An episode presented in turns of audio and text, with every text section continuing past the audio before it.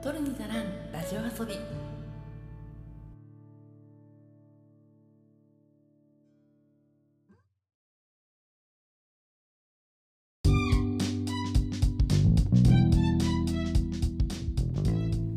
日本の片隅から中毒気味なエンタメ愛を叫ぶ番組「取るに足らんラジオ遊び」通称「トルタラジオ」へようこそ。いつでもポップとサブのカルチャーの合間を歌い立っているパーソナリティの花田花です。突然ですが皆さん無印良品お好きでしょうか？私大好きなんですけどあこのポッドキャストの収録のために使っている道具も無印良品のお世話になっているぐらい私の身の回りには無印の商品がめちゃくちゃ溢れてるんですね。あのこのポッドキャストのために何を使ってるかっていうと私がもう本当に愛してやまない文房具無印良品のリングノートとあと、えー、アルミ軸の万年筆これを使っていつもネタ帳を書いています。そしてそれ以外にも無印のヘビロテ品特に食品を中心に私いろいろ使っていて一番大好きなのがあのお茶のティーバッグなんですよ。あのね、私ルイボスと黒豆茶のブレンドのお茶無印良品のがすごく大好きでもう無印のお店に行くたびに絶対1パックは買って帰るんですけど、まあ、そのお茶を筆頭に練り梅とかあとフリーズドライのスープのシリーズとかあとね無印のカレーの中では私グリーンカレーが一番大好きで行くたびにね絶対2袋ぐらい買って帰ったりとかするんですけどまあそんな感じでね私の愛してやまない無印良品なんですが最近ローソンに無印良品の棚ができている地域とっても多いと思います。まあねあの関東圏の方からすれば何を今更そんな話をと思われるかもしれませんが無印良品とローソンのコラボ。実は2020年の6月から導入実験という形で始まっていたんだそうです。その前ですねあのコンビニエンスストアに置いてある無印良品といえばファミリーマートのイメージが私は未だにあるんですけどファミマに無印があったのって2018年とか2019年ぐらいまでの話なんだそうですちょっと詳しいあれが分かんないんですけど。話すんなら調べとけってもういつものやつですね、まあ、あのコロナ禍より前の話なんですよね。あのファミマに無印があったのって。でまあ私その高校生ぐらいの時にファミマに無印なんか置かれ出したイメージがあって。なんかその頃は文房具を中心にファミマでよく無印買ってたなって思うんだけどなんかローソンになってからファミマ時代よりも棚めっちゃ広いなっていう感じはしますよね。実際にあの無印良品が導入されているローソンに行ったことがある人は多分わかると思うんだけどあのコンビニの棚あるじゃないですか。あの棚の一面のうち3分の2ぐらいが今無印で埋まってる状態なんですよね。私がよく行くローソンの1店舗は無印が導入されてからなんかあの化粧品とかが置いてあったとかあのインテグレートの化粧品が確かローソン置いてあるはずなんですけどあの化粧品が置いてある棚を雑誌コーナーの横に移動してでそこにあの一面わーっと無印が入ったっていうような店舗もありましたねこれはあのローソンのお店の広さっていうのもコンビニ実は店舗によって若干まちまちな部分があるのでなんか一棚全部無印になっているお店もあればそんな感じで3分の2ぐらいになっているお店もあるみたいなんですが私が行くローソンのうち2店舗が今無印を導入してるんですけどどっちも1棚の3分の2ぐらいが無印に占拠されている状態になっています。でね、無印良品×ローソン、導入実験が2020年の6月から首都圏を中心に、確か最初は6店舗で始まってるはずなんですよ。で、そこから、まあ、関東近郊を中心に、だんだんだんだん導入実験を進めていって、2022年今年の5月から本格導入が開始されましたそして先月末2022年の10月末の時点で北海道、関東甲信越、近畿、四国、九州、沖縄の約5200店舗にすでにローソンの中無印良品が導入されたという状態になっています。私のね行動圏内ファミマとセブンばっかりなんですよ。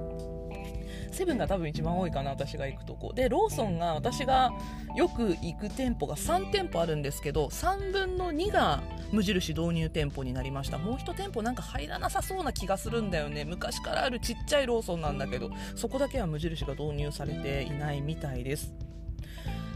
で、えっと、今日なんでこの無印×ローソンの話をしようかと思った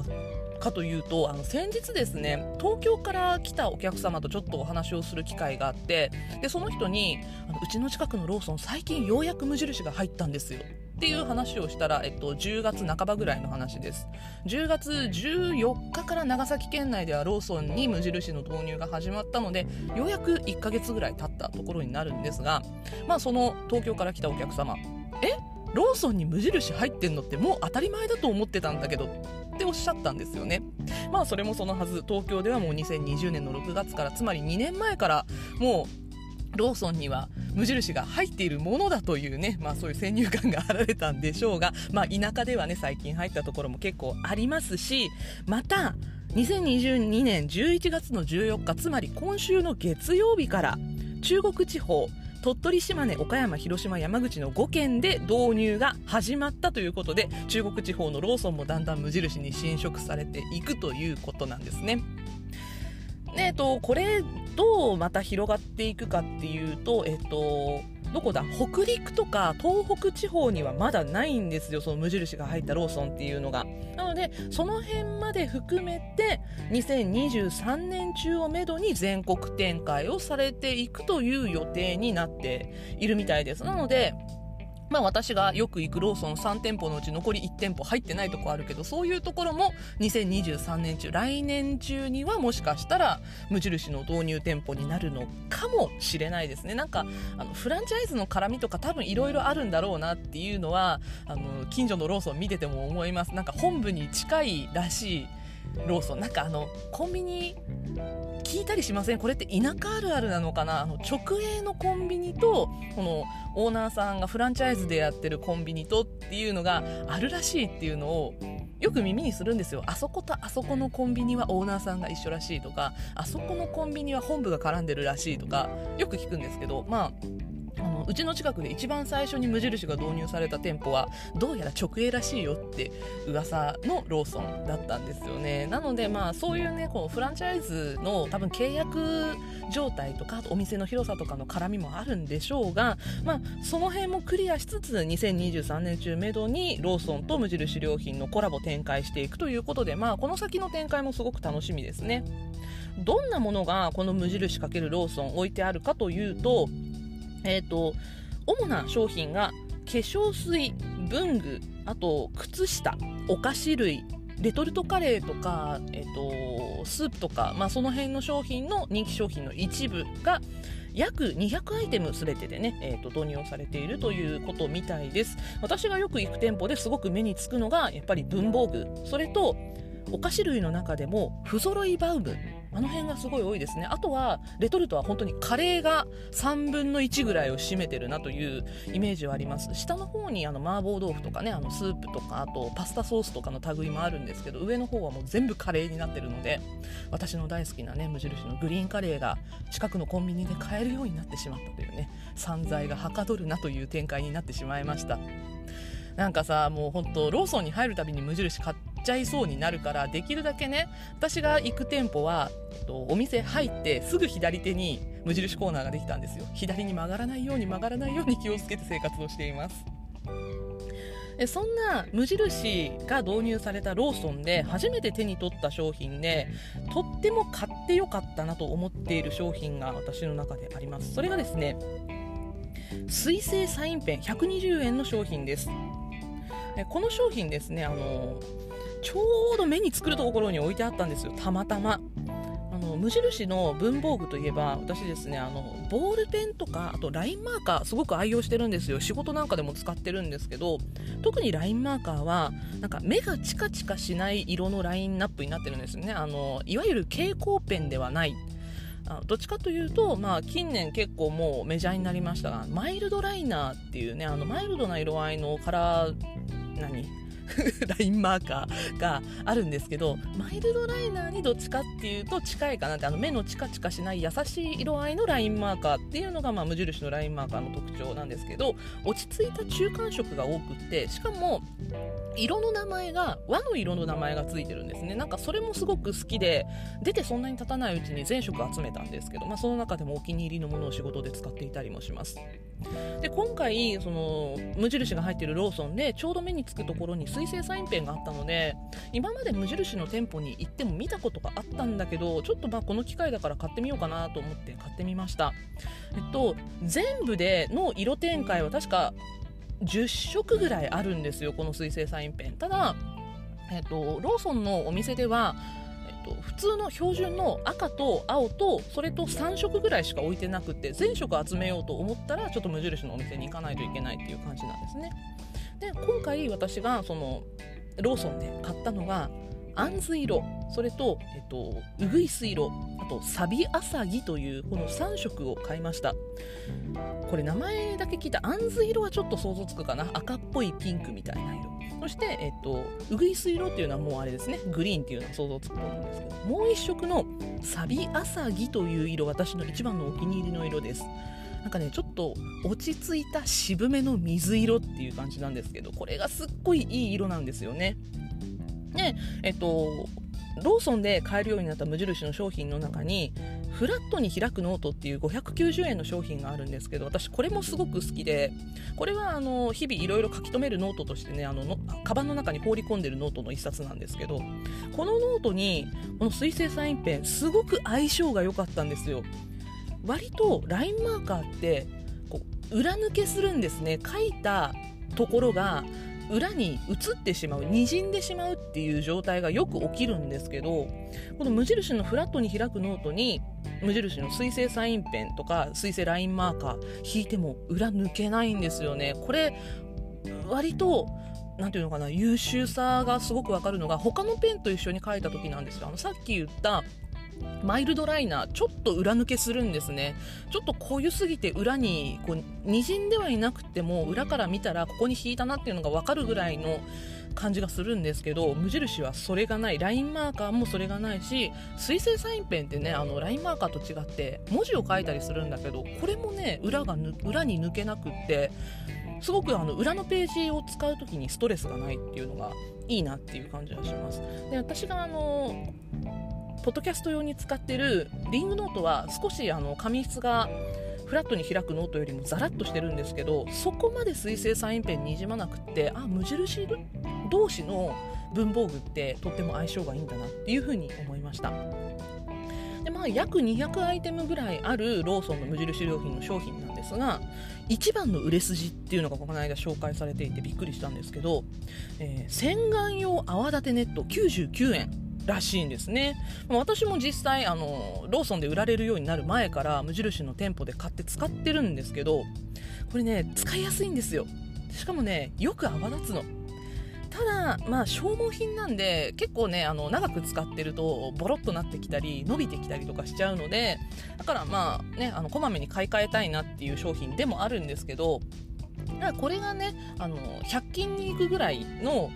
手軽さでコンビニで買えるように100均に行くよりも手軽になったねある意味ね。コンビニで買えるっていうのはすごくいいなと思って、ね、私もこれからはちょっとローソンで買おうかなと思っています。このね泡立つ商品っていうのが私無印で愛用してるお風呂用ののみのみボディネットっていう350円のねあの体を洗うなんていうのかなあのボールみたいなやつあの泡立てボールあるじゃないですか体を洗うやつ。あれが2つくっついたみたいな形になってて両端に紐がついていてビヨーンって伸びるからそのまま自分で背中にこう腕を回して背中が洗いやすいっていうね商品があるんですけどこれもすごく愛用してるんですがこれがねあの商品の特性上ね伸びきってしまうんですよ。この伸びきってしまうと買い替え時なんだけどちょっとねあの無印に足を運べない間に伸びきってしまうとその伸び伸びになった状態で使い続けるっていうのがちょっとストレスになってたのでこれもねあのローソンで買えるようになったら個人的にはすごく嬉しいなというふうに思ったりもしています。さて2023年中をめどに全国展開する無印良品×ローソンなんか棚が広がっていくんじゃないかなってなんとなく思ってたりもするんですけどこれからまあどんな商品がねあのローソンの方でも買えるようになるか楽しみにしつつ、まあ、ローソンに足を運んだ時はちょっと見てみたいと思っていますのでぜひ皆さんも無印×ローソン注目して見てみてくださいというわけで今週のメインコーナーやっていきたいと思います。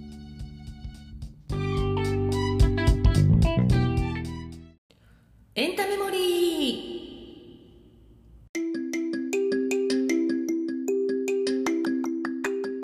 ーこのコーナーでは私花田花がエンタメ作品の記憶つまりメモリーを新旧問わず語っていきます。今日のテーマはこちら。舞台「世界は笑う」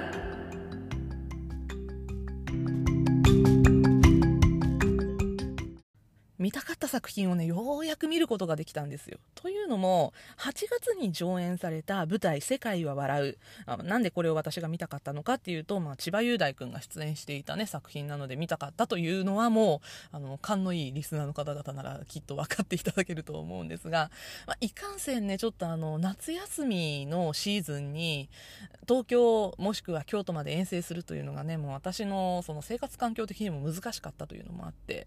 まあね、ライブ配信ワンチャンやってくんないかなとか思ってたんですけど、リアルタイムでのライブ配信もなく、そして、えー、ディスク化もされることが発表はされていたんですが、実際に見に行った人しか最初は手に入れられないという情報が出回り、ちょっと諦めてたんですよ、見ること。なんか来年の春以降、どうやら一般にも、あの、セル DVD 販売されるという情報がなんか回ってきてるので、まあ、そのうち見ることができるかなって、見れたら喋れるかなっていうふうに思ってたんですけど、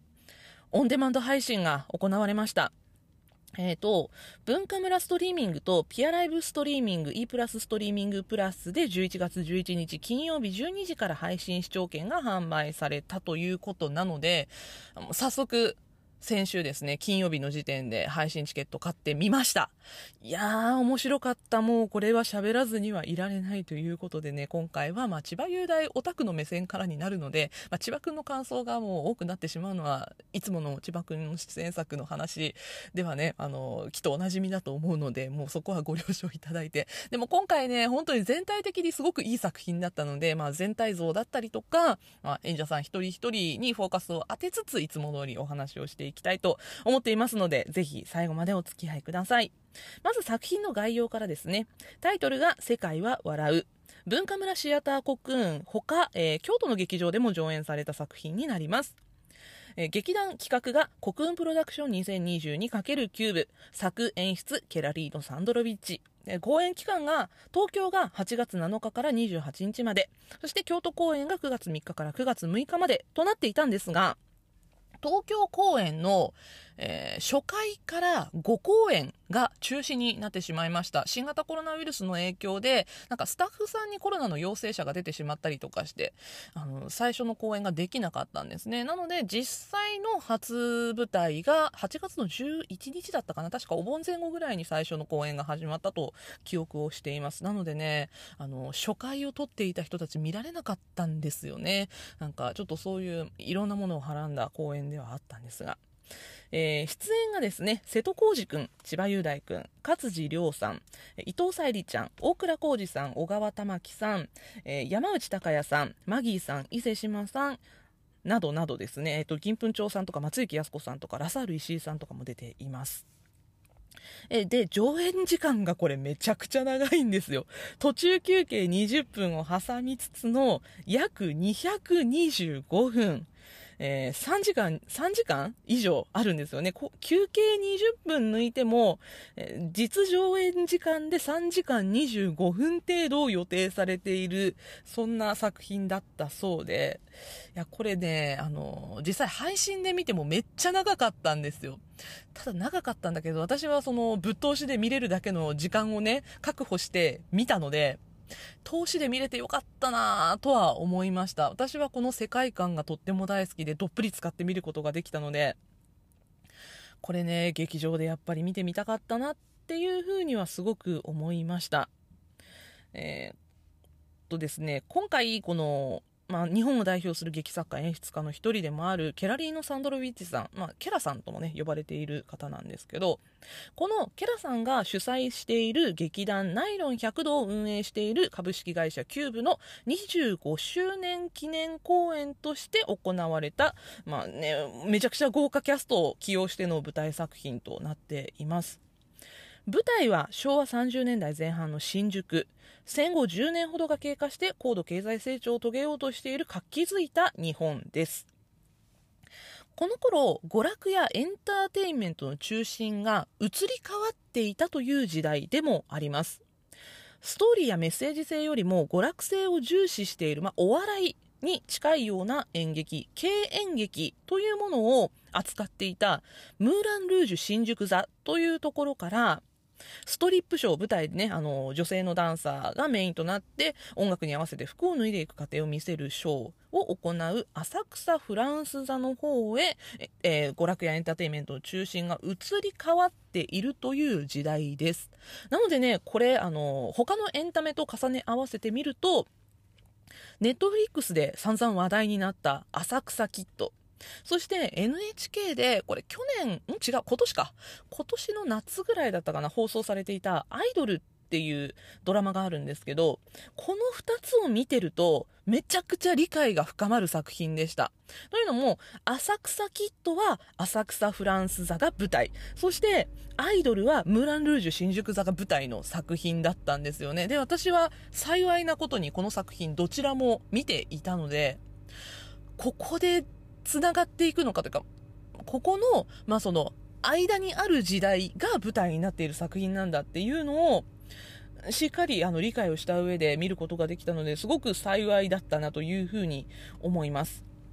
で、えっ、ー、と、この作品の世界は笑うの中心となる架空の劇団、三角座という劇団が出てきます。ここが中心になるわけなんですが、この三角座の劇団員たちがエンターテインメントが移り変わっていく時代の潮流に抗ったり、まあ身を任せたりしながら自分たちのスタイルで喜劇を貫いていこうという作品です。なんかね、こう、人を笑わせたい、笑わせようとする情熱っていうかね、もう執念じみたものがあるなって思ったんですけど、これはね、その、役者さんたちにしかわからないのかな、その演劇とお笑いの狭間でものを作っていたこの時代の役者さんたちだからこそわかるようなこの執念じみた半ば怨念のようになってしまっているような情熱っていうのがもう随所に現れていた作品だなというふうに思いました。なんかねその普通に生活をしていても周りに話をしていてどっと受けるとかとかこう感銘を受けさせるみたいななんかそういうことがあるとなんとなく気持ちよくなるじゃないですか。それとか、まあ私はね、その、ポッドキャスト配信をしている身としては、ポッドキャストに対して反応があったり、リアクションがあったり、まあメールをいただいたりとか、ね、あの、ツイートだったりとか、とかね、あの、DM とかで、お便りとかで、あの、いろいろいただいたりとか、ね、感想いただいたりとかするんですけど、それで反応が、こう、いいものを受けてるなっていうものであると、やっぱ気持ちいいんですよね。なんかそれを糧に続けていこうって思ったりもするんですけど、なんか、演劇、舞台に立っている人たちっていうのは、これを、もう本当に一心に身に受けるわけで、しかも、お笑いって、笑いが出るから、笑い声が上がるから、観客席から。ここから受ける達成感っていうのは、すごいんだろうなっていうのは、まあ想像ですけど、まあ想像できるものだなというふうにも思いました。でね、まああの、お笑いっていうのは見ているこっちからしてもその笑うことでいろんなものを受け取ることができる。だから双方向性のあるエンターテインメントだなっていうふうに私は思ってるんですけどでもその双方向性のあるエンターテインメントを作るためにやっぱりねあの切磋琢磨しているその役者さんたちっていうのはすごくかっこいいなっていうふうにこの作品を見て思いました。なんかねこう受けるか受けないかっていうような勝負を常にやっているんだなっていうふうに感じざるを得ないなというふうに思いました。で、えっ、ー、と、まあ、ネタバレを避けながら、ざっくりと、まあ、第1幕、第2幕に分けてあらすじをお話ししていきたいと思います。1幕目、敗戦後10年今日が過ぎた昭和30年代、新宿にある三角座という喜劇劇団のあれこれが描かれています。まあ、ストーリーの始まりというか、物語の展開のスタートとしては、瀬戸康史くん演じるキャラクターが、えー、千葉くん演じる三角座の喜劇役者の卵みたいな、ちょっと駆け出しみたいな、このお兄ちゃんなんですよ。で、そのお兄ちゃんが、もともと働いていた親戚の工場が潰れてしまって働き口を探していると言ったところ、まあ、弟からうちでその劇団のお手伝いとして働いてみたらいいんじゃないかって言って手紙が来て、で、えー、上京してくるというところからストーリーが始まっていきます。ただこの三角座、抱えているものがたくさんあったんですね。まず、そのお兄ちゃんを呼び寄せた千葉くん演じる若手俳優なんですが、ヒロポンと呼ばれる、もう今は、え、ー、と、まあ、覚醒剤取締法なんかでも違法とされている薬品なんですが、戦前かな、えー、戦前戦時中、戦後、一時まで、えっ、と、合法だった麻薬なんですね。このヒロポンというものの、中毒になってしまっています。ただ、そのヒロポン中毒になりながらも、独自の笑いを追求する、そんな生き様を見せている若手俳優。そして、その、え千葉君演じる若手俳優に恋をしている踊り子、伊藤沙莉ちゃん演じる踊り子。そして、その踊り子がとっても心配な若手俳優のお兄ちゃんが勝地涼さん。そして、その他にも、三角座にはベテラン俳優さんたちがたくさんいるんですけど、ベテラン俳優さんたちはベテラン俳優さんたちで、今までの舞台の在り方、お笑いの在り方っていうものに、やっぱり凝り固まっているし、その時代の潮流に乗り切れずにいる、なんかこう踏みとどまって流れを、流れに差をさして踏みとどまっている状態みたいになっていて、そんなベテラン俳優さんたちを見ながら、千葉くん演じる若手俳優だったりとか、勝地さん演じる若手俳優は、それぞれにやっぱり思うところがありながら、どうこれから先のエンターテインメントを作っていこうかっていうようなことを考えています。なので、ベテラン俳優たちと若手俳優たちの間には亀裂が生まれているという状況になっているんですね。この亀裂、なぜ生まれているかっていうと、舞台喜劇自体に陰りが見えてきているというのがこの昭和30年代の現実なんです。まあ、戦後というね、時代が流れてきていて、もう敗戦後10年強が過ぎたということで、もはや戦後ではないというような言葉がもうね、なんかこう、なんだろうな、明文化されても事実化しているような時代になってきていて、そしてテレビがこの頃台頭してきているんですね。まだモノクロの時代のテレビなんですが、このテレビに出ている人たちっていうのも、まあ、俳優さんね、役者さんとかお笑い芸人さんだったりとかするわけなんですけど、このテレビに出ている人たちと舞台に出ている自分たちってどう違うのかっていうことを、なんだか受け止められないような人たちが出てきている。なんかね、その、哀愁を感じるんですよね。そのテレビを受け入れられないベテランたちっていう描写もすごくたくさんあるんですけど、なんかそこにもすごく哀愁を感じるし、なおかつ、もはや戦後ではないと言っているのに、10年間、夫の復員を待ち続けている。だから、えっと、もう死んだんじゃないかって周りには言われ続けているんだけど、旦那さんは生きていて今でも帰ってくると思ってるんですっって言い続けている奥さんがいます。松雪靖子さん演じるキャラクターなんですが、まあそんな戦争を引きずり続けて生きている奥さんの存在もあるんですね。そしてその、えーと、松雪靖子さん演じるキャラクターの、え旦那さんという人がもともとはその三角座の看板俳優だったんですね。なので看板俳優を失ったまま進み続けている三角座という、まあ、そこのね、戦争との対比っていうのも描かれているというような感じになります。そして上京してきた瀬戸くん演じる青年は、この、まあ、周りはもうみんな未亡人扱いをしてるんですが、まあ、そんな旦那さんを待ち続けている奥さんに恋をしてしまうと。ただね、このね、瀬戸くんがすごく空気の読めないキャラクターで、まあ、それがすごく可愛かったりもするんですが、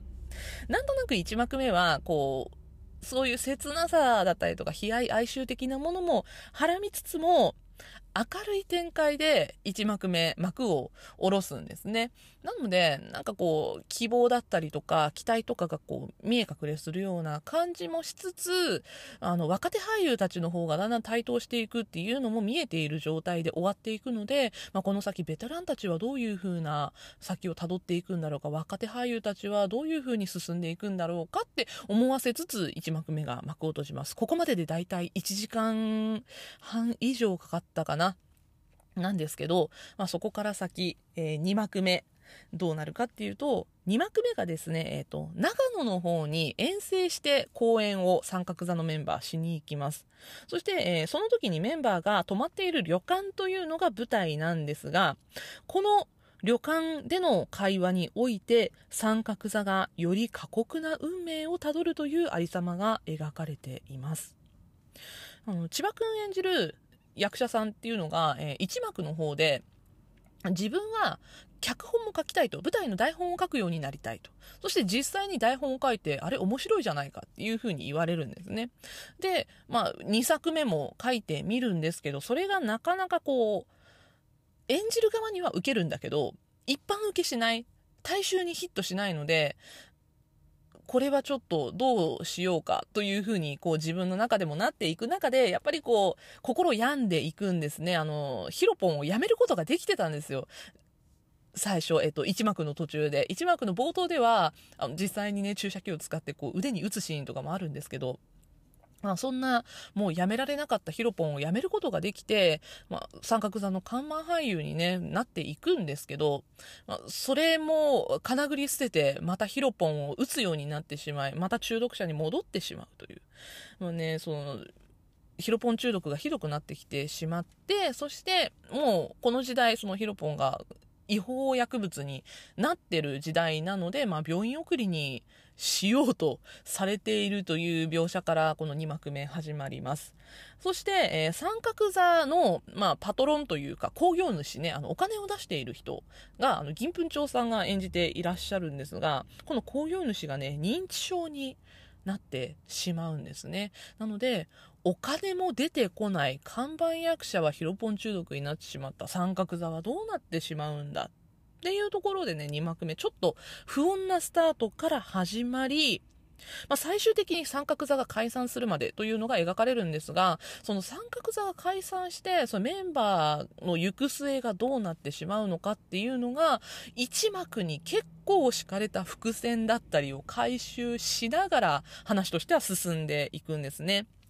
なんかこう、笑いに取りつかれた人々だったりとか、その笑いに取りつかれた人々の末路みたいなものをシビアに描いていったっていうのは、まあ、今までの作品を考えると、なんともケラさんらしい作品だな、というふうには思いました。でも割と今回の世界は笑う。私もそのケラさんの戯曲、全部が全部知ってるわけじゃないんですが、まあ、見たことがある作品とか、それとかあの戯曲本読んだことがある作品とかと比較すると、割と何を伝えたいのかというようなメッセージ性は分かりやすく、ナンセンスさもなんか控えめなのかなって、こう大衆受けする作品に今回はなっているんじゃないかなと思いました。あの、笑いもね、たくさん撮るんですよ。やっぱり喜劇役者さんたちがメインになっている作品なので、もう小さい笑いはたくさん起きるんですけど、その、なんだろう、ドタバタコメディとかではなくて、会話の中で要所要所で面白いことを言わせて、それでプッと吹き出すような笑いを取る。シチュエーションコメディとか、そういうものに、こう、若干近いのかなっていうふうに思いました。あの、現在放送中のドラマだと、大河君が主演をして、中野大河君が主演をしている、えっと、なんだっけあれ、ジャパニーズスタイル。なんか、あれはちょっと、やっぱりあれも、長回しで、ほぼ、えっと、何？カットなしで作ってるドラマなんですけど、なんか、まあ、舞台感がある作品だからっていうのもあるんだけど、笑いの取り方もあの作品にちょっと似てるなっていうふうに思いました。そしてもうこの作品ね、なんといっても舞台美術がとっってもすごいんですよ。なんか、あの、ケラさんの今までの作品でも、結構あの、プロジェクションマッピング使ったりとか、まあ、豪華な舞台セットとか、あの、舞台美術を使って、見せるって、あの、魅力の実と書いて見せる作品すごく多いなっていう風に、私は印象があるんですけど、まあ、このね、特にオープニングのプロジェクションマッピング、マジで現場で見たかったなってすっごい思ったぐらい、まあ、あの、出来のいいものでした。ね舞台だけじゃないんですよ、そのプロジェクションマッピングが、こう、映される場所っていうのかな？が、えっと、舞台、メインとなる舞台の部分だけではなくて、ちゃんとあの、シアターコクーンの2階席のせり出した部分とか、そういう部分までプロジェクションマッピングの、その、映す場所として、スクリーンの一部として使っていて、なので、すごく、ただでさえ、あの、平面なのに立体的に見えるプロジェクションマッピングで不思議なね、ものですけど、その不思議なプロジェクションマッピングをさらに、映す場所っていうのを立体化することによってもっともっと立体的に見せるそしてそのプロジェクションマッピング映している中でオープニングあの役者さんたちもプロジェクションマッピングに合わせて動くんですよ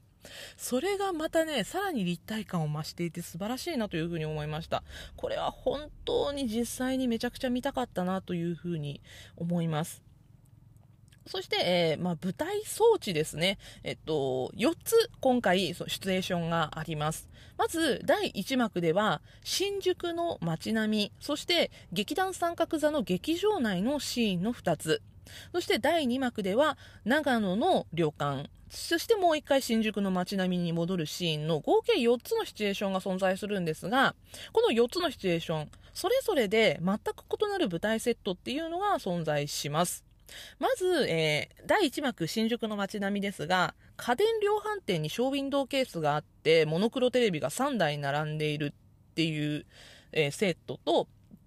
それと奥に貸本屋、あと、えー、呉服屋と、あとカフェかな？の、えっ、と、4店舗が並んでいて、で、奥行きがあって、まあ、奥から出入りでき、役者さんたちは奥から出入りできるっていうような作りになってるんですけど、まず私がびっくりしたのが、家電量販店の建物です。そのショーウィンドウケースの中に、まあ、さっき言ったようにモノクロのテレビが3台並んでるんですけど、このテレビただの置物じゃないんですよ。実際にテレビの中ずっと映像が流れていて、しかも、あの、シーンによっては、その、テレビの前で演じている役者さんの感情の動きに沿ってびっくりマークとかハテナとかがその映像として出てきたりとかするちょっとねあの面白い使われ方をしていたりもしてかなり効果的にこのテレビ使われていたなというふうに思いますそしてねあのショーウィンドウケース呉服屋さんの方にもあってその中にマネキンがいたりとかそのマネキンをめぐってあのなんか無声映画みたいな感じで店員さんが動くシーンがあったりとかもしましたね。あと、えっ、ー、と、ステージ奥、その役者さんが出たり入ったりできる場所のさらに奥のところに、えっ、ー、と、電車の線路みたいなものが走っていて、で、えっ、ー、と、場面転換において、場面転換というか、その、役者さんたちの入れ替わりのシーンで暗転するときに電車が行き来するというねあのガタンゴトンガタンゴトンという音と暗転っていうのを結構効果的に使っていたなというふうに思いました。そしてその後、まあ、場面転換がして、えー、劇団三角座の劇場でのシーンとなるんですが、えー、劇場のステージが奥に置いてあるという感じで、その手前がこうだだっ広い空間で、実際客席として使われている場所で、役者さんたちが演技をするというような感じになっていました。で、上手側と下手側、はけ口の部分には劇団三角座と書かれた大きなのれんがかかっていて、私はこれを見た時に、あの、まあ、さっきも名前を出しましたが、ネットフリックスで現在配信をされている浅草キットに出てくる、あの浅草フランス座現在は浅草東洋館という名前ですね。あそこにすごい似てるなって思ったんですよね。だから、昭和30年代当時の劇場ってみんな大体あんな形をしてたのかなっていうような想像を巡らせるような感じもしました。そして第2幕に入って長野の旅館の舞台装置に変わるわけなんですが、ステージ手前が1階部分、上手側に階段が設置されていて、2階部分も微妙にこう水平に作ってあるんだけど2階には登れないような作りになっている感じでしたそして、まあ、ソファーとテーブルが置かれていたりバーカウンターがあったりそして、えー旅館の玄関口があって、あと中庭が微妙に見えて、あの、鯉がいる池があるっていう設定だったんですけど、まあ、全ての場所が効果的に話の中では使われていて出てくるという感じでした。だから掛け軸とか通路とか、3階部分まで抜ける洋風な旅館。あとね、こうここの、その、旅館の、えイメージカラーが多分赤なんですけど、この赤い旅館っていうのが、えっと、効果として出てくるプロジェクションマッピングとすごくマッチしていて、なんかね、いろんな仕掛けがあって、ケラさんらしい作りでしたね。そして第2幕その後新宿の街並みに戻るわけなんですが新宿の街並み第1幕でも出てくるんですけど1幕の街並みとは全然違う街並みが出てきますというのもねまあ時代がだいぶ先に進んでいるというのもあるんですけど、えー、下手側に大衆居酒屋の建物そしてスナックの建物あとラ、えー、スナックの建物ねちょっと作りが変わっていて入り口が2階部分で螺旋階段で下に降りるみたいな構造になっていました。あとは、えっ、ー、と、下手側にある大衆居酒屋とは別に、上手側にもう一つ居酒屋さんがあって、で、えっ、ー、と、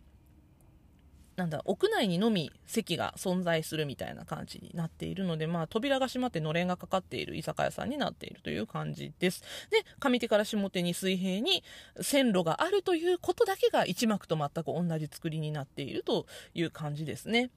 なので、まあ、こんな昭和レトロな街並みだったり昭和レトロな建築物だったりが舞台上に現れるというだけでもすごいなとは思うんですがこれがね、まあ、あの場面転換によっていろんな形を見せてくれるということで、まあ、かなり豪華で贅沢な舞台装置だったんだということを思うと同時にですね、えっと、一幕の中で街並みから、えっと、三角座の中に移動する場面転換の時、えっと、女性の出演者さんたちがケセラセラ歌うシーンがあるんですけど、このケセラセラ歌ってる間、後ろで場面転換しているの、実は男性の演者さんたちなんですね。これ多分現地で見ていたら、遠いからもしかしたら暗くてあんまりどこに誰がいるとかわかんないのかなって思ったんですけど、ずっとね、あの、画面見てると右側に千葉くんがずっと見切れてるんですよ。あれやこれやっていうね、あの、そのキャラクター、あれやこれやっていうキャラクターなんですけど、あれやこれやの格好をした千葉雄大がすごいずっと見切れていて、なんか重そうなもの一生懸命運んでたりとか、あの、場面装置をね、ぐるぐる回してたりとかして。あ、頑張ってるなと思って見れるっていうね、まあこういうところを割と、なんていうのかな、普通になんかこう、見れるっていうのが、それで、あの、遠目からじゃなくて、今回配信ではかなりこう、演者さんにズームしたりとか弾いたりっていうのがかなりしっかりされている。だからカメラこれ何台あったんだろうなって思うような撮り方になってたんですけど、まあ、あの、配信版だからこそ楽しめたポイント、このね、場面転換の時に動いている役者さんたちを見れるっていうのは、また面白いところだったんじゃないかなと思いました。そしてね、まあさっきから何回も言ってますけど、プロジェクションマッピング。大きく使われていたのがオープニングと、あともう一つ、えー、第2幕の旅館のシーンで、ヒロポン中毒にうなされる、まあ千葉くん演じるあれやこれやのシーンになっています。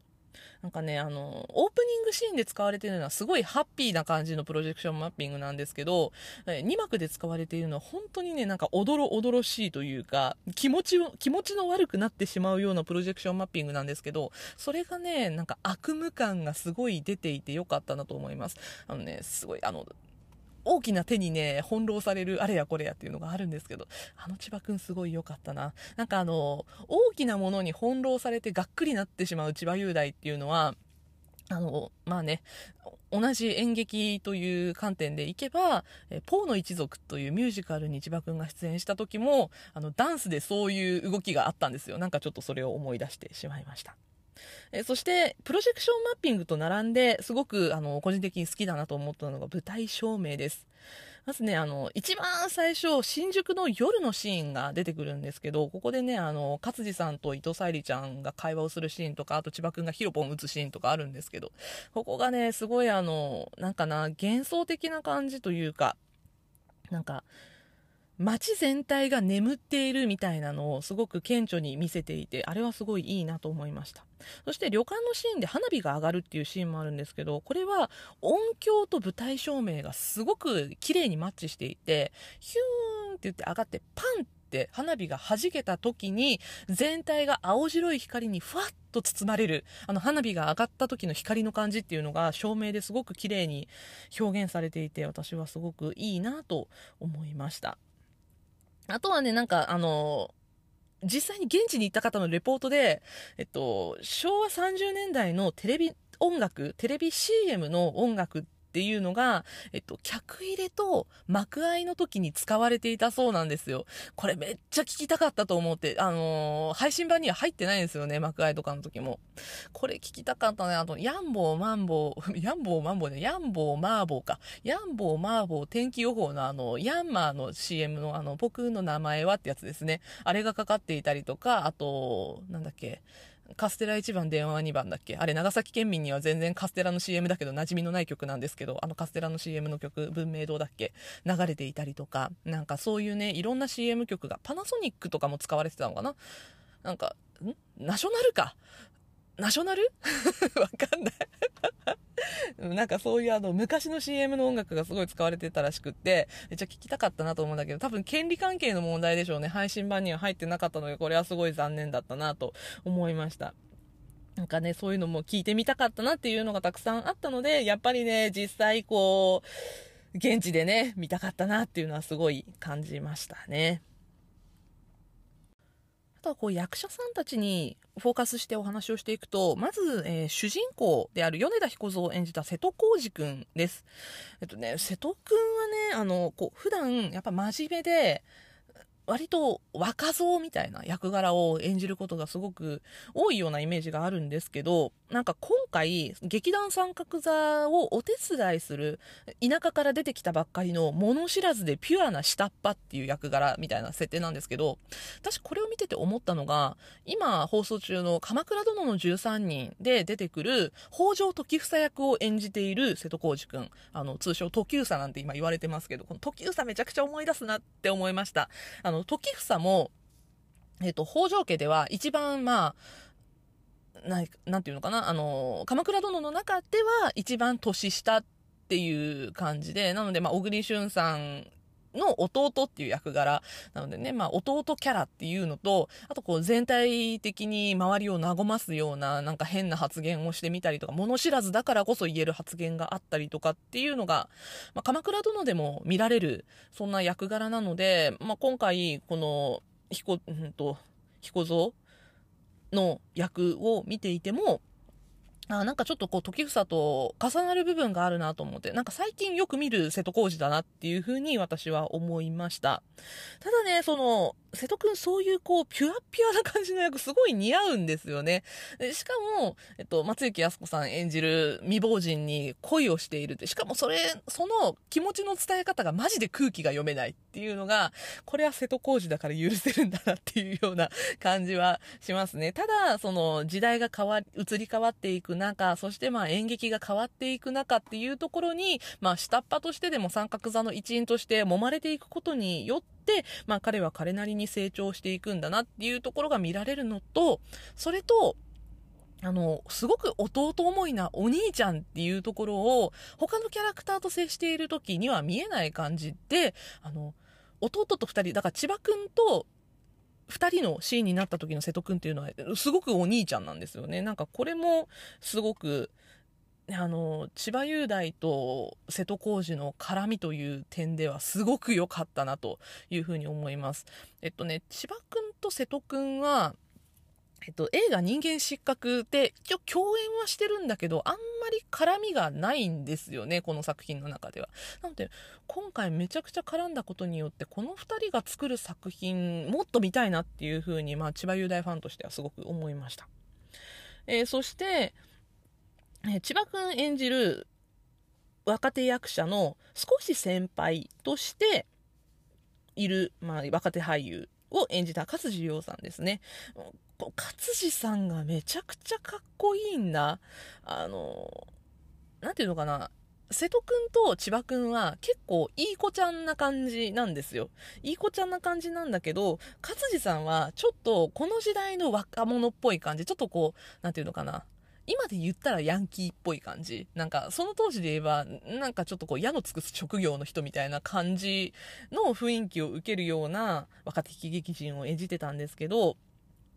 なんか、若さゆえの生意気さっていうのがすごいあるキャラクターで、それを演じるのが、やっぱ、勝地さんなんかそういうキャラクターやるのすごい上手いなって思ってるんですよね。で、生意気なことを言うんだけど、その勝地さんのキャラクター自体も相まって、男らしい、ちょっといかつい感じがするっていう雰囲気が出てくるっていうのすごい良かったなと思いました。ただ、お、あの、お兄ちゃんとしては、これは、あの、瀬戸くんとの対比になるんだと思うんですけど、あの、妹である、えっ、と、伊藤沙莉ちゃん演じる踊り子さんからは全然慕われてないんですね。お兄ちゃん、へみたいな感じなんだけど、なんかそこが、あの、ちょっと悲しいかなと思いつつも、ある意味このキャラクターらしいというか、やっぱりそういう、なんていうのかな、ちょっとやんちゃやっている感じのこの時代の若い男性としては、まあ、ありがちなキャラクターなのかなっていうのも彼らしくてすごいいいなと思いました。そしてその妹を演じていた、秋野なでしこというキャラクターを演じていた伊藤沙莉ちゃんなんですが、もう沙莉ちゃん本当に安定してるよなっていうのはすごい思います。あの、千葉くんとも共演作がすごく増えてきて、ね、あの、いいね光源氏くんとか、あとは千葉くんが、まあ、監督とか、ね、あの、脚本とかいろいろやった「あんた」っていう作品もね伊藤沙莉ちゃんめちゃくちゃ良かったですけどあの沙莉ちゃんの声ってすごいねあのハスキーで特徴的な感じがするんですけどこの作品ではそのハスキーさがあんまりうーん、私は気にならなかったなというか、そこは別に活かしてなかったなという感じがするというか、あの、すごく女の子らしい、まあ、この時代の女性らしいって言ったらいいのかな？あの、ちょっと一歩後ろに引いて、ね、あの、千葉くんの後ろについているっていうようなキャラなんだけど、でも、男が喋らないことは私が喋ってやるという、あの、出るべきところでは前に出てくるというね、あの、なでしこっていう名前がすごい合ってるキャラクターだなというふうに思いました。なんか、こう、いつも絶対その、彼氏に味方して、もう、好きだから絶対サポートをしてついていこうっていうような、こう、献身的な姿っていうのはすごく印象的で、なんかそういうキャラクターだからこそ、あの、ハスキーで印象的な声よりも、キャラクター性の方が私のイメージとしては上回ったんじゃないかなというふうに個人的には思いました。そしてね、もう一人女性キャラクターで私がすごく良かったなと思うのが松雪靖子さんです。まあ、未亡人というか、まあ、ずっと夫のことが忘れられないから劇団三角座にとどまり続ける。彼女は貸本屋さんの店員であって、全然役者さんでも、あの、三角座のお手伝いさんでも何でもないんだけど、自主的に三角座のお手伝いを、まあ、夫が帰ってこなくなった後も続けているっていうようなキャラクターなんですけど、なんか、彼女が若い時っていうのは、多分、あの、伊藤沙莉ちゃんが演じるなでしこみたいな感じの人だったんだろうなっていうのを彷彿とさせるキャラクターだったがために、この彼女が2幕の終盤あたりで取る行動を見ていると、なん、かね、その、この後の、まあ、なでしこちゃんがどういう風な人生を歩んでいくのか、ちょっと心配になったりもしましたね。こう、若い頃に憧れたものっっていうのは一生その心の中に留まり続けるものなんだなっていうのを彼女の行動を見ていると思わざるを得なかったしそれをピュアに演じきれるっていうのが松雪靖子さんの松雪靖子さんたるゆえんなんだろうなというふうに今回思いました。松雪さんが出てる作品ももっと見たいなって。私彼女が舞台に出てるイメージが失礼なんだけどちょっとなくってあのテレビドラマとかあと、まあ、映画とかのイメージしかなかったんですけどいやあの舞台演劇に出てる松雪さんもっと見たいなってちょっと思っちゃいましたね。でね、ベテラン俳優さんたちを演じている役者さんたちもとってもいいんですよ。まず、え座長を演じた山西敦さん。ま山西敦さんといえば、あの相棒のさ、ひまかって出てくるね、あの、通称ひまか長って言われている、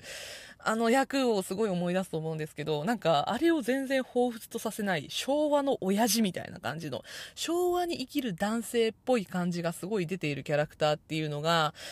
あの、山西さんのね、ちょっといかつい感じの雰囲気に似合ってて、なんかね、山西さんってメガネをかけると優しく見える気がするんだよね。あの、素顔だとちょっと怖い感じに見えるなって私は個人的に思っていて、今回は素顔だったので、なんかそのちょっといかつい感じ、すごくキャラクターに合っていたなって思うのと、まあ、他にもね、えっと、山内隆也さんとか、と私すごい好きだなって思った、今回、小川玉木さんめっちゃ好きだなって思ったんですけど、あの、昭和の女優感すごい似合ってるなと思いました。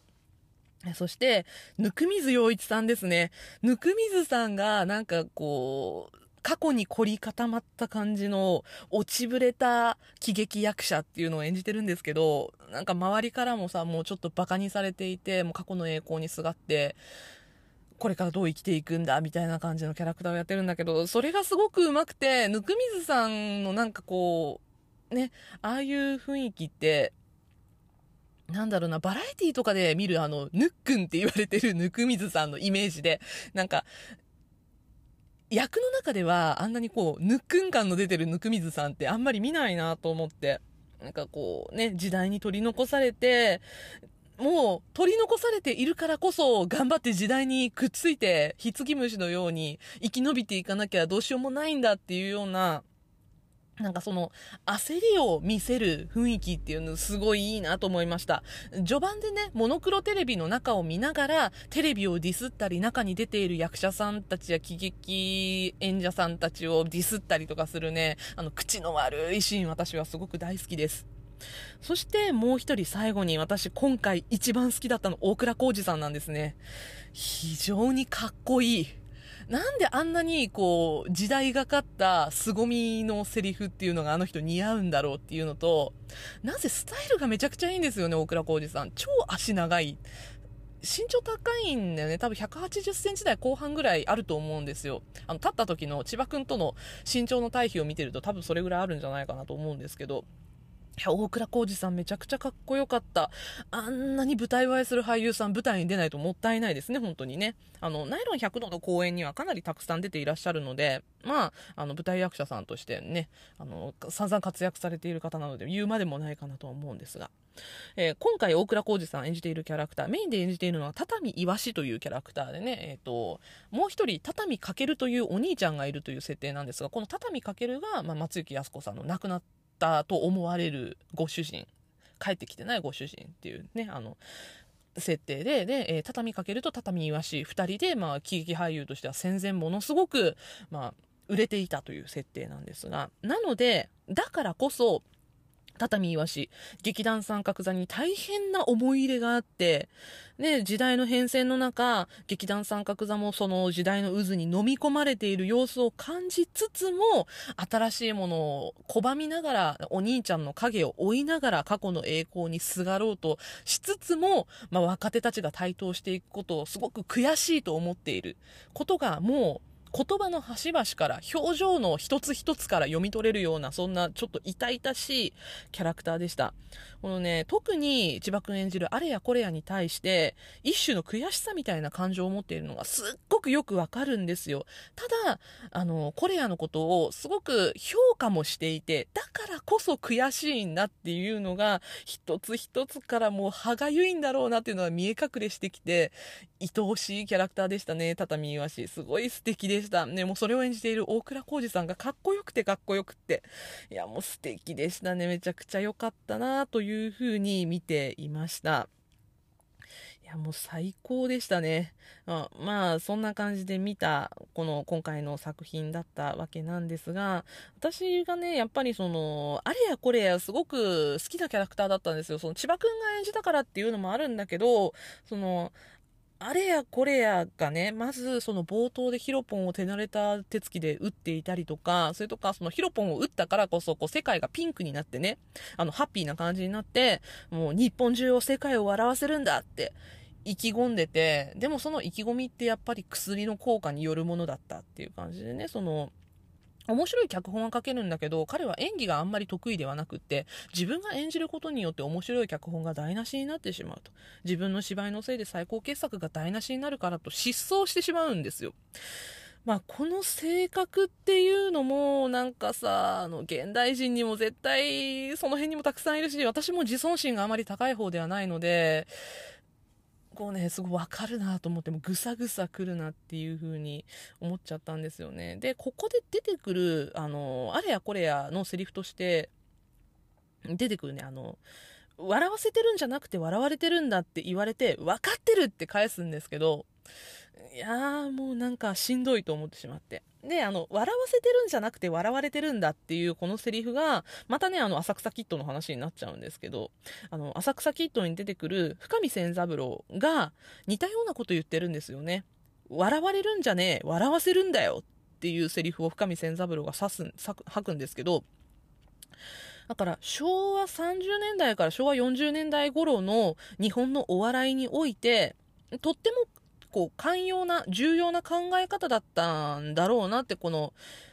笑われてはいけないと。人を笑わせないといけないというのがコメディアンたる矜持だったのかなって。深見千三郎もその昭和40年代においてはちょっと古いタイプのお笑いをやっている人だったので、まあ、30年代ぐらいのそのお笑いの中心になっていた人たちってこういう考えを持ってたんだろうなっていうのが浅草キッドと重ね合わせることによってさらに深く感じられたなというふうに思いました。本当になんかこう人生はクローズアップで見ると悲劇だがロングショットで見ると喜劇だっていうねあのチャップリンの名言がありますけどこの舞台すごくあの何て言うのかな全体的に見ると喜劇なんですよ。ただ、こう、平面で見ると悲劇のものたくさんあって、でも、立体に見ると喜劇になっていて、ただ、点の部分では悲劇もあり、喜劇もありっていうような、かなりの多層構造になってる。やっぱり人の人生って、ただ単にクローズアップで見ると悲劇だけではなくて、クローズアップで見たら喜劇の部分もあるし、ロングショットで見ると悲劇の人生もあるんだけど、その悲劇の人生をずっとズームしていくと喜劇の部分もあったりとかするから、ただ単にこのチャップリンが言っていることっていうのは、なんだろうな、あの、一個の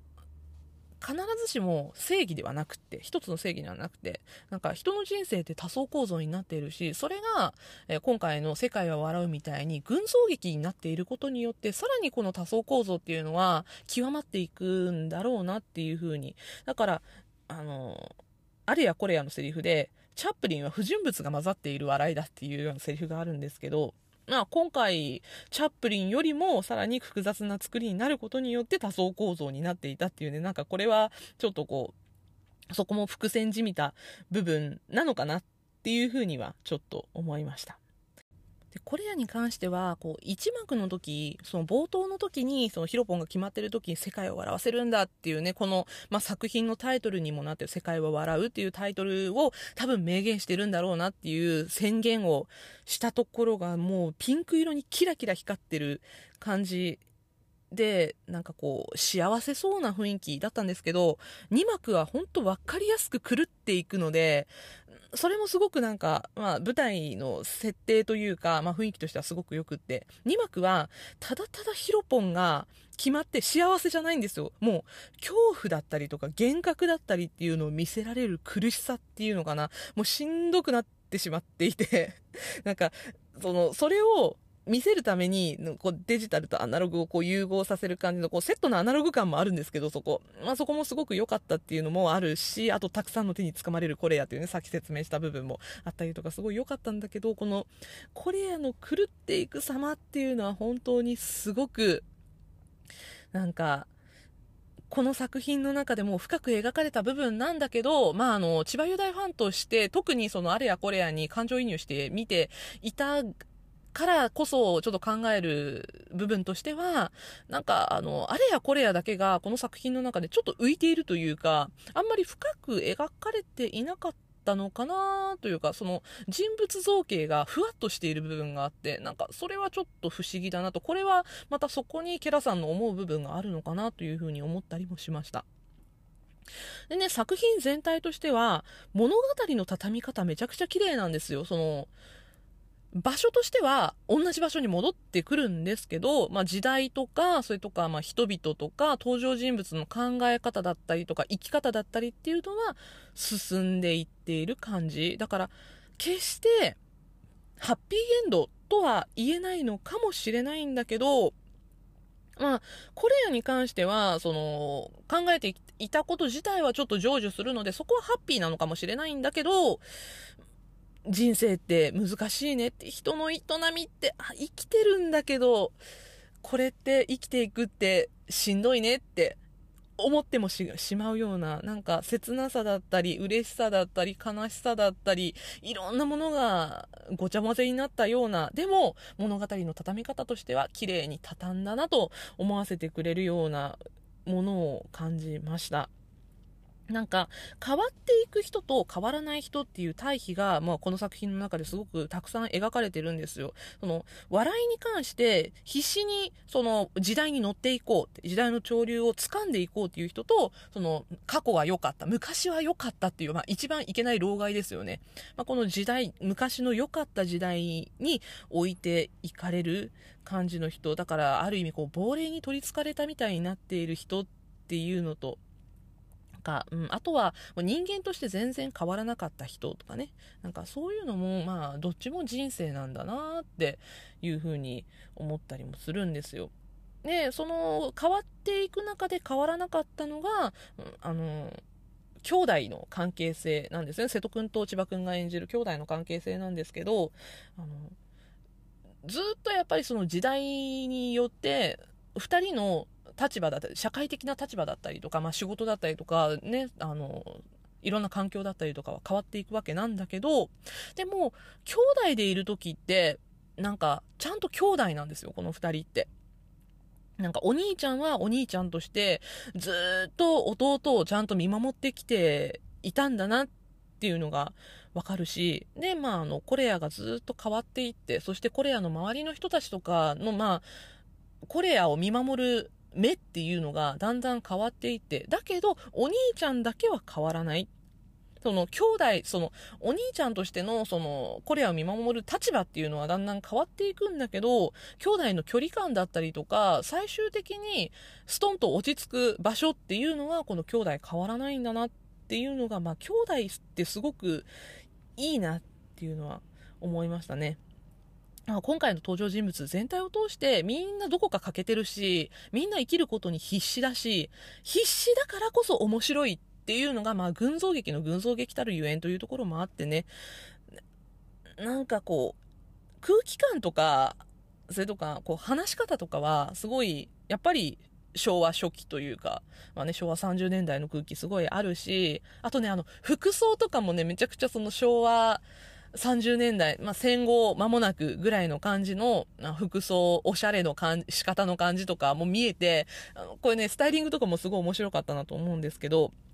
でも、人間として根っこにあるものって、この昭和30年代においても、そして令和の今の日本においても、あんまり変わんないんじゃないのかなっていうふうには思いました。だから、自分が、もう、だって昭和30年代って全然生まれてもいない、知らない時代なのに、ギリね、私、親が生まれたぐらいの時代なんですよ、この昭和30年代って。なので、すごいこう自分が知らない多分親もちゃんとこう自分の記憶では知らない時代っていうのを描かれた作品だろうと思うんですけどなんだか無性に懐かしいノスタルジックな気持ちになってそれもすごく素敵だなっていうふうに思いましたただ今回ねその時代の変遷っていうところだったりとかあと戦争が終わってこれからっていうような、だから戦争がまだこう、みんなの心の中だったりとか生活には残っていて、これからどうなっていくのかっていうようなところを描いている雰囲気がありつつっていうところを考えると、えっ、ー、と、平成から令和に移り変わって、そして、あの、コロナ禍っていう、もう、世界的にみんなを蝕んでいる、そんな脅威があるっていう状況にあって、っていうような部分を重ね合わせていくと、なんかこう、似たような、今と似たような感じっていうのはもしかしたらあるのかなって思ったんだけど、でも、この時代に、だから昭和にあって令和にないものっていうのを、もう私はこの作品通してすごく感じたんですね。なんか、こう、全体的にみんな飢えてるんですよ。なんか、尖ってる。うん、なんか、あの、よく切れるナイフみたいな人たちばっかりだなって、すごい思ったんですよね。あの、エンタメに関しても今ってすごくこう過渡期というか部分もあるし例えば今回私もこの作品、ね、配信という媒体で見ましたけど、今まではこんな配信とかも全然なくって、地方に住んでるとなかなか舞台って見ることができなかったんですね。あの、ディスク化されたり、あとワウワウとかでね、結構放送されたりとかするので、そういうので見ることしか、まあ地方に住んでると、なかなかできなかったんですよ。その、まあ、近くだと、まあ、福岡の博多座とかね、キャナルシティ劇場とかに足を運べばなんとか見れるんだけど、こういう舞台演劇ってあんまり、その地方都市にも来ないんですよね。やっぱり見るのは東京、大阪、京都とかなんかそういうとこに行かないと見れないなっていうイメージがあって。だから、最近の、特に令和に入ってからのエンタメって、地域格差がなくなってきたっていうのは私すごく感じてるんですよね。あの、配信だったりとか、あとあのサブスク？もう本当にあの消費が激しい感じになってきたので、まあね、あのエンタメに関わる仕事をされている方たちってすごく大変だと今思うんですけど、でも今って溢れてるじゃないですか、エンタメって。それに、まあ、物もお金も溢れてるし、まあね、現代の貧困っていうのはあるにせよ、昭和30年代ほどではないんだろうなっていうのはすごく感じるんですよね。ただ、その経済的豊かさが精神的豊かさかっていうと、現代、そうとも言えないなという部分もあったりとかして、なかなか難しい問題ですけどね。ただ、えー、今回のその昭和30年代の人々、金銭的には豊かじゃないかもしれない人結構いました。なんかこう、ボロボロの服を着てるキャラクターとかもいたしね。まあでも、その、精神的にはみんな豊かだったのかなっていう風に感じざるを得ないなと思いました。なんか、何にもない時代だからこそ、金銭的には本当に飢えてる時代だからこそ、精神的に、そしてエンタメ的には豊かになっていきたい。そう豊かになっていくためには、命がけで、命を削ってでも、笑いを作らなければ、笑いを与えなければ、提供しなければっていう、この、本当にね、飢餓感、上っていうものを、今回出てきた喜劇人たちからはすごく感じました。なそんな必死さだったりとか、水面では優雅にしているんだけど、水面下ではバタバタしている白鳥みたいな、そんなね、本当に命というか、上というか、そういうものを感じる濃度の濃い作品だったなというふうに思います。あね、あの、配信という媒体だったとはいえ、今回ね、とってもいいお芝居を見せていただきました。本当にありがとうございました。えー、今ですね、今回お話をした世界は笑うなんですが、オンデマンド配信現在も配信中です。えー、文化村ストリーミングとピアライブストリーム、E プラスストリーミングで現在配信中なんですが、えー、ピアライブストリームと E プラスストリーミングは今日11月18日金曜日の23時59分で配信が終わってしまいます。文化村ストリーミングの方では来週金曜日11月25日金曜日の23時59分まで配信見ることができますので、えー、今日の配信、まあね、あの金曜日の時点で聞いてくださった方は、えー、今文化村ストリーミングでチケット買うと、あと1週間見ることができます。えっ、ー、と、どこで買っても一般視聴券3500円なので、ぜひね、文化村ストリーミングで買っていただいて、ちょっと長丁場の作品なので、まあね、あの、土日のお休みとかの間にでも、ゆっくり世界は笑うの世界観に浸っていただければなと思います。というわけで今回は舞台世界は笑うについてお話ししていきました。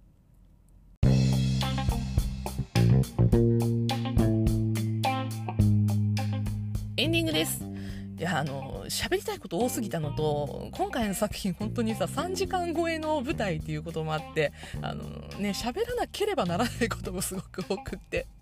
あのね、本編収録し終わった後に、ああれ喋ってない、これ喋ってないって思ったのもたくさんあったので、ちょっとそのうちノートにもちゃんと書こうかなと思ってます。ね、書こうかなと思ってるっていうのがね、思ってるだけで終わらないようにちゃんとやりたいなと思っておりますので、あの、書いたらまたね、あのお知らせします。ぜひ、Twitter や Instagram の方もフォローしていただけると嬉しいです。特に Twitter の方でね、あの、こういうお知らせはちゃんと回してますので、ぜひよろしくお願いします。今回ね、あの、世界は笑うの中で、私が一番笑ったとともに、一番そうだよなって納得したセリフが一つあって今回はそのセリフをご紹介して終わりにしたいと思います。人間ってね致率100%なんだって。つまり人間って絶対死ぬんですよね。致死率100%の人生どうやって楽しんでいくか考えながらまあね今週も楽しんで生きていこうと思います、えー、今週の日曜日ですね実は私あのライブにまた行ってきますのでその話はまた来週お会いした時にお話しさせてください。というわけでまた来週も金曜日夕方5時にお会いしましょう。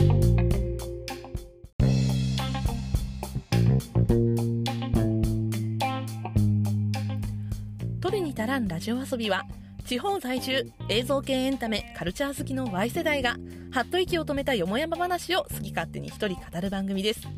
番組へのご意見ご感想取り上げてほしい話題などは概要欄のメールフォームからお送りください。花田花が思うままに更新する Twitter と Instagram もありますのでそちらもぜひフォローよろしくお願いします。また Twitter、Instagram ではハッシュタグトルタラジオで感想もお待ちしております。ハッシュタグトルタがひらがなラジオがカタカナです。よろしくお願いします。では今週はここまで。エンタメには中毒性がございます。用法用量を守って正しくお楽しみください。お相手は花田花でした。またね。